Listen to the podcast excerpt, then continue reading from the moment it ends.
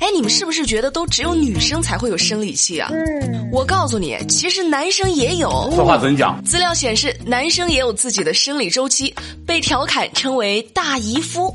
不过界限比较模糊哈，不一定是每个月都有。那男生在生理期期间有些什么表现呢？哈，第一点，不知道自己应该干什么；第二点，坐立不安；第三点，言语不清；第四，没有任何理由的想生气；第五。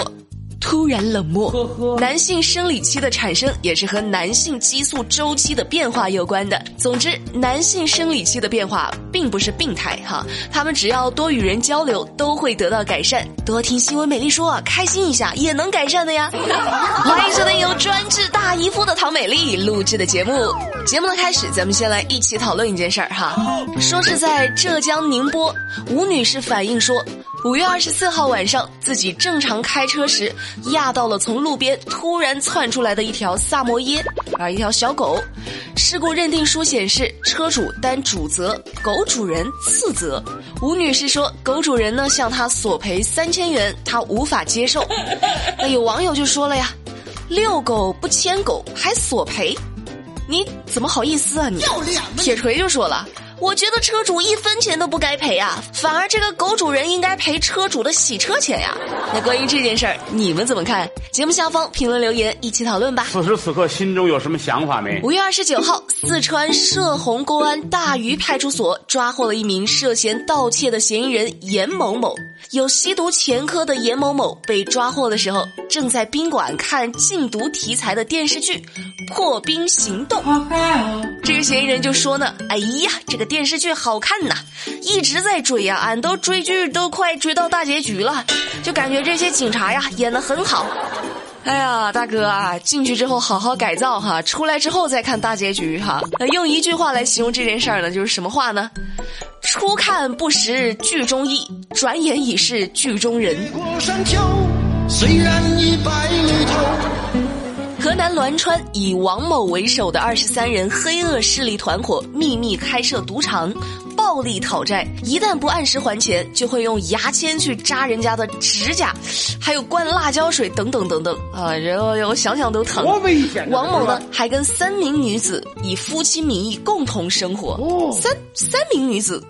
以夫妻名义共同生活，我这我没看错稿子吧？一个男的，三个女人，还以夫妻的名义共同生活。哎呀妈呀，这个世界太奇妙了哈！你看我现在表情都不对。这王某的小弟呢，平时就会拍一些他们生活当中的画面，那就是小视频，就发朋友圈炫耀。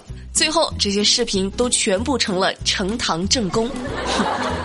哎呀，你说法官这可省事儿了哈，判这种人省时省力。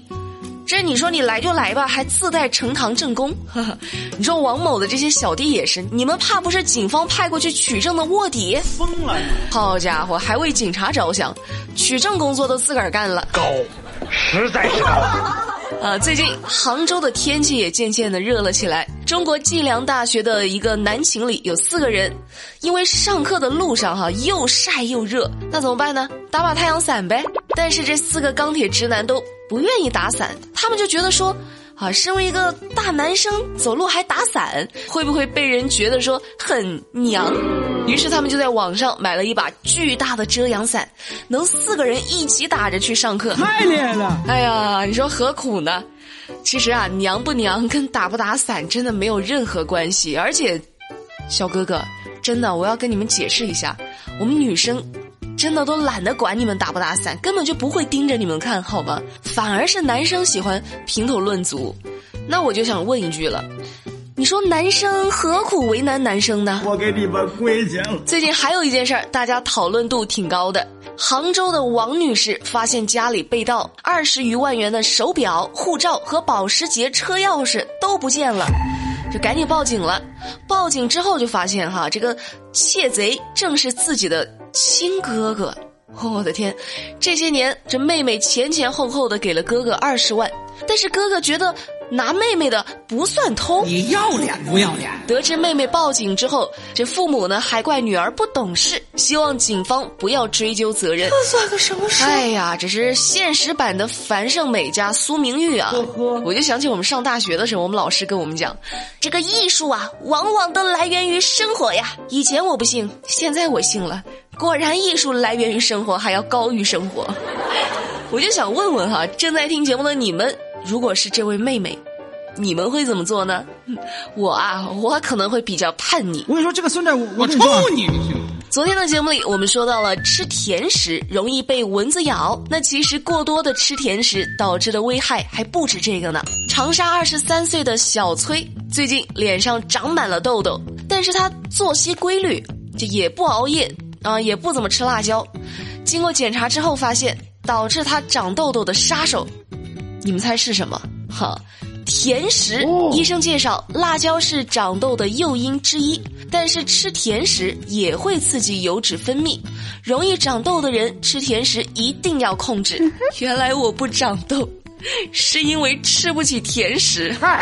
我就等等，怪不得就是我前段时间跟郭麒麟谈恋爱的时候，脸上长满了痘痘，那可能是因为，这份恋爱太甜了，郭麒麟也太甜了，真是个甜甜的小可爱呢。这就是爱说这两天在上海黄埔，有位小偷就潜入了某家公司进行盗窃，结果意外的发现了一瓶茅台酒。于是乎，这位小贼现场一通豪饮，接着便躺在了案发现场几十米的地方呼呼大睡了起来。最终，警方来了一个瓮中捉鳖，轻松将其抓获。这个故事告诉我们一个什么道理呢？哈，说明了工作时间喝酒是不对的哈，因为喝酒真的很耽误事儿。今天我们老板还问我呢，说：“美丽啊，你知道一饮而尽是什么意思吗？”我说：“那就是一口全干了呗。”我们老板说了，no no no no no no no，这只是你们不懂文化的这种理解哈。其实一饮而尽的意思呢，就是只要一口气喝下去，就会走到人生尽头。咱俩都互相这么尴尬，有意思吗？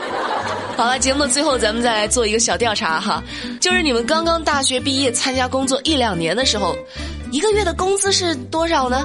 五月二十七号，一份报告显示，从实际签约的月薪来看，北上广城市七成的二零一九应届毕业生的签约月薪在六千元以内，四千元以下的占比为百分之三十五点七七，相比二零一八年毕业生实际签约月薪，同比有所提高。哎，那问题就来了哈！你说你这光调查北上广那也不行啊，你得管管我们这是下边城市，对不对？比如说啊，湖南长沙，那我月薪多少呢？哼，不值一提，也就不到一万，可以呀、到底多少？那五百，你们别看我五百说太少了哈，铁锤更惨，比我少一半呢，二百五 啊！我是工资不高也要按时更新的唐美丽。那今天的新闻美丽说就跟你们说到这儿啦。了解更多资讯，参与话题讨论，新浪微博搜索关注马栏山广播站就能够找到我啦。明天晚上八点不听不散，拜拜。